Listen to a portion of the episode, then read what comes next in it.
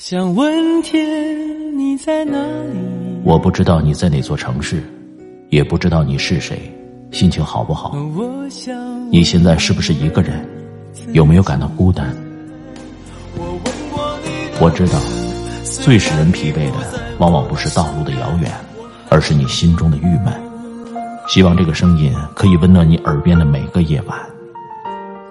我是拿铁，二零一九，让我们听到更多精彩。微信找我，拿铁磨牙时刻。城市的夜晚，听见花开。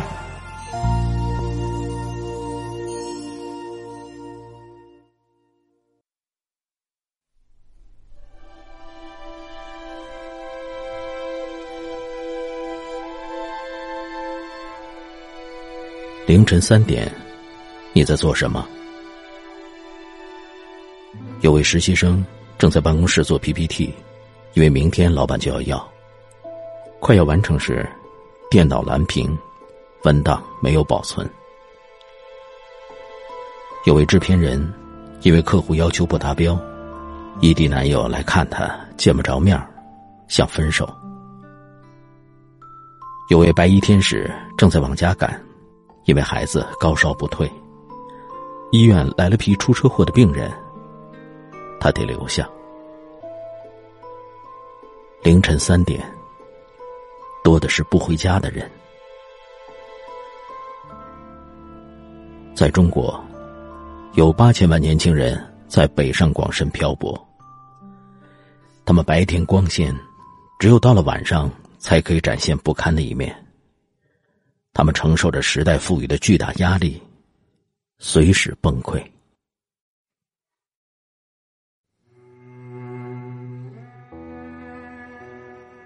前段时间，杭州有个小伙子骑车逆行，被抓到后崩溃大哭。小伙子接电话的时候情绪稳定，但电话挂断后开始失控，扔了手机，大喊着：“他真的是赶时间。”把身份证和钱包塞给交警，求他们放了自己。接着就跑到桥边，蹲坐在路边哭泣。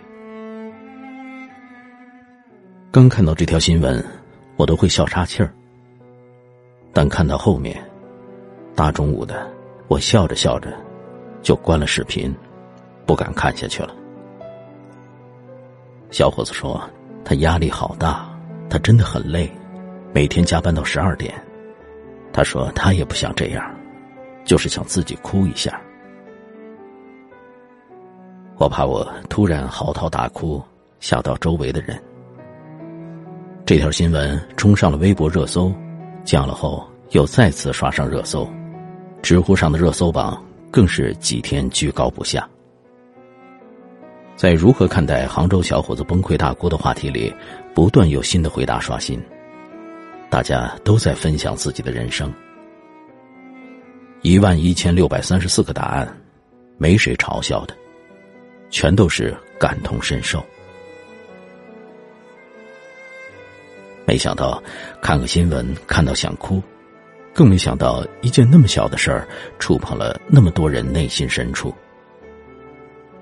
一大波年轻人在视频里看到曾在崩溃边缘的自己，有人说。中年危机集体爆发后，崩溃终于传到了年轻人身上。说实话，中年人面临的只是危机，煮青蛙也要煮到八十度才会爆发。但年轻人遇到的是油锅，可能泼两下就会疼得失控。我经历过失控的夜晚，知道那是种什么样的滋味那是一种你大喊、你大哭，哪怕你平时极度乐观，也无法自控的感觉。有段时间，每天完成不了工作，内心有很多想做的事情，又力不从心。每个人都在以不同的方式催着你干这干那，好像全世界都在往前走，你却错过每个节奏和机会。使劲吃奶的力，都吃不了一口奶的感觉，太痛苦了。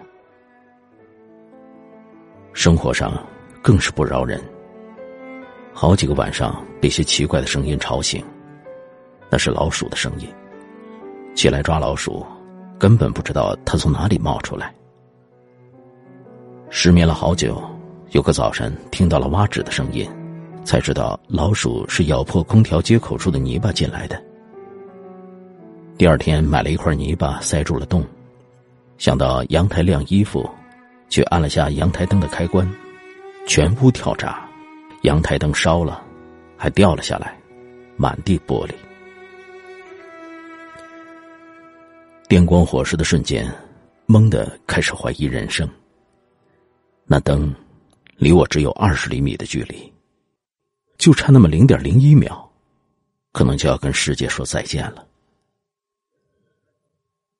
没几天，洗澡的时候发现水漫到客厅，想着怎么那么奇怪。才发现家里的下水道有些堵，因为一直没解决这个问题，直到这次水漫金山。大晚上十一点回去扫完水之后，打电话让人来修，所有的事情都解决了，盲目的安慰自己，很棒。但接下来呢，塞空调洞的泥根本不管用，第二天就被老鼠叼走了。厨房里也进了老鼠，把煤气管咬破了，漏气儿。修好的下水道又堵了，大半夜的找了物业反映问题。修水管的师傅打电话过来，用一种喊叫的口气质问：“说明明修好了，是不是你们塞了什么东西？”那一刻就开始崩溃了。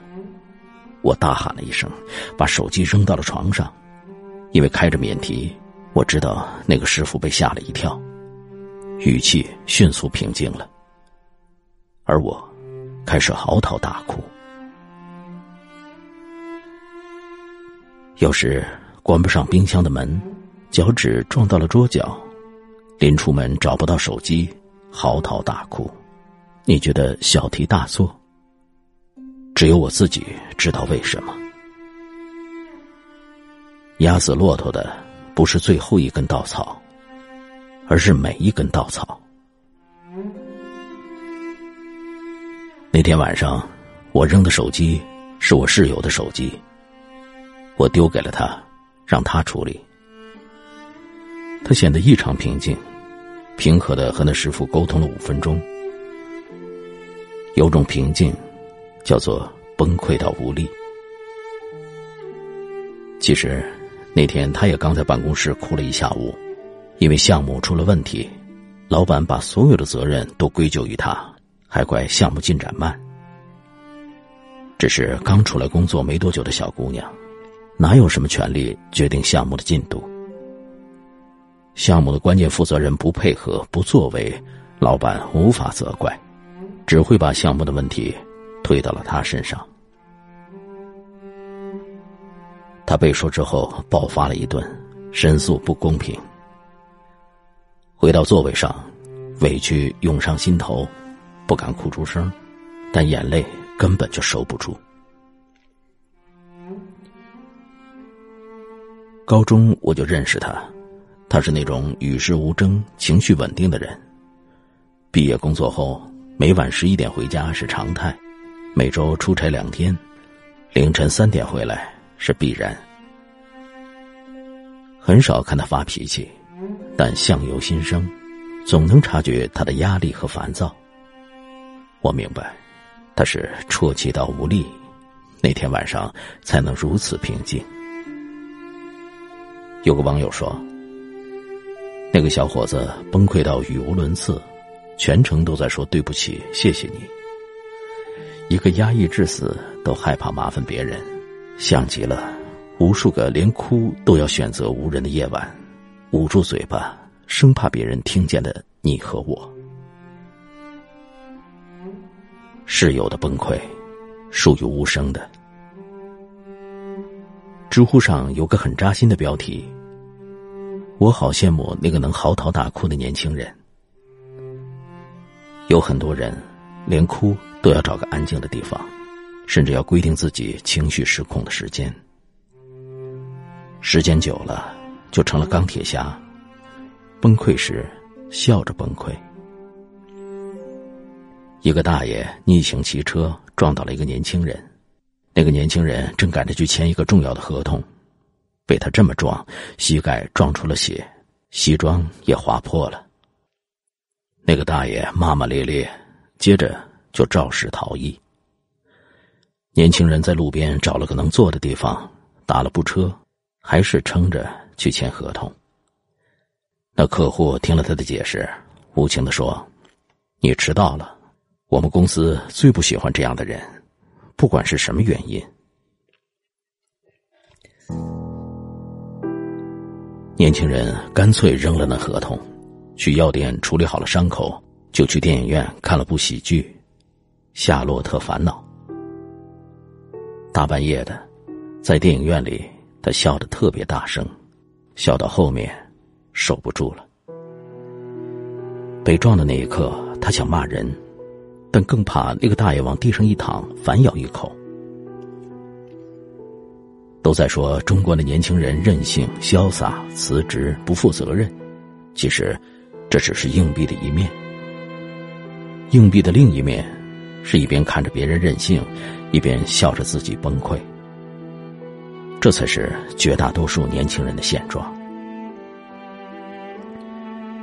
他们有些嚎啕崩溃，有些无声崩溃，还有些笑着崩溃。他们奋斗在一线，经历着这个时代最大的考验。有网友说，普通家庭的孩子人生容错率太低。他们一路紧跟着大部队，不敢走偏，手里的饭碗是一切安全感的来源，也成了最大的不安全感。稍有差错，下个月的房租、房贷就不知道从哪里出。更要命的是，我们这代人是被量产的，相似的学历、专业背景，对公司、对另一半我们有那么多替代品，我们有多普通，没人。比我们自己更清楚。现在这代年轻人，小学的时候看着人家上大学免费，到大学的时候看着读小学的免费，还免了补习。上一辈通过努力还能买到一套房子，我们努力努力再努力，都不知道怎么养活自己。时代赋予了每个年轻人巨大的压力。在这个压力山大的年纪，情绪最容易不稳定。但年轻人应该去怪罪这个世界吗？一九九六年五月十日，三十一名登山者在登顶珠峰时遭遇风暴。几个小时，他们遇到了史上极强的风暴。那场风暴夺走了很多人的命，包括队伍里举世闻名的登山向导。有个探险家贝尔维瑟斯在风暴来临时继续往前走，内心想着自己的妻子和孩子，提醒自己不能死。他坚持了很长时间，看到了一块石头。意志力超强的人也会有崩溃的时候，他最后撑不住了，倒在了雪地上。但奇迹出现了。那块石头不是石头，而是营地。他的队友发现了他，马上做心肺复苏，最后用热水袋让他醒了过来。这是一个超越能力界限的挑战，因为人们面对的是自然灾害，几乎无法回避。登山路上，放弃者随遇而安，贪图安逸。喜欢逃避和放弃，扎营者曾经燃烧，但获得一定成就，遇到困难时就会原地扎营。只有攀登者，将人生视为长跑，哪怕跑到崩溃，也要艰难前行。没有必要怪世界，你得知道，那些放弃者是不会崩溃的。你崩溃，只是因为。你在往前走，崩溃过的年轻人，往前走一段时间，有些选择扎营，有些选择继续攀登。扎营者和攀登者的根本区别，不在于抗挫能力的高低，而在于思维模式。马丁·塞里格曼博士曾经设计了一个电击狗实验。第一个阶段，他安排了三组狗，A 组狗和 B 组狗同样接受轻微电击，但 A 组狗可以控制电击的开关，B 组狗无法让电击停止，C 组狗仅仅被绑着。不接受电击。第二阶段，他让三只狗同时接受轻微电击，同时也提供了逃脱的办法。结果发现，A 组和 C 组的狗能够迅速跳过挡板，B 组的狗在那里哭了半个小时，却不尝试逃走。像 B 组狗的情况，在电击中学会了无助，学术上来说是习得性无助。说白了，你觉得做什么都没用，你对生活失去了掌控感，你不认为你有跳出逆境的能力。动物园里的大象之所以叫做大笨象，就是因为它习得性无助。小时候，驯兽师拿鞭子抽打它，小象怎么挣扎都逃离不了那根鞭子。长大后，它明明能逃离那根鞭子，却连挣扎都不会了。我认识很多人，总说自己不适合什么，好像这个世界就是一个个框架，能成事的人是因为他适合这个框架。其实，谁都有破风浪的能力，就看你愿不愿意冲破那层城墙。如果愿意，那么你就该知道，此刻经受的所有痛苦，不过是一种逆商训练。当你破了那层墙。你的逆商就得到了提升。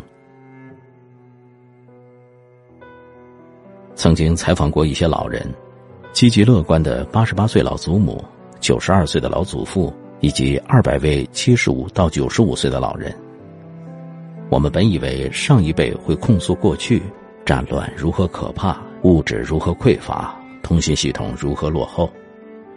没想到这些老人反馈的是当代生活瓦解了人们的时间。没有洗衣机的时候，人们可能一周洗一次衣服，但现在早上洗一次，晚上洗一次。飞机、火车让生活便利，但出差变多了，没有时间沉下来阅读生活。通讯技术大大发展，人们不需要跨越千山也能交流。可微信电话不断，有时让人烦躁。你看，逆境从来都没有消失过，哪怕这个时代在发展、在进步，问题也一直都在。每个时代的人都在经历着不同的问题，逆境的风暴永远不会结束，除非你的生命已经终结。我曾经路过梭罗的瓦尔登湖，里面有一句话最为深刻：最害怕死亡的人，是那些知道自己从未真正活过的人。尼采说：“如果一个人知道自己为什么活，就可以忍受生活加诸他的一切苦难。崩溃，是时代赋予年轻人的考验。迈过去，再坚强一点儿。”这一代人才能和后代谈人生。看长远些，你会发现，人生百态，起落乃是常事。崩溃着，崩溃着，就长大了。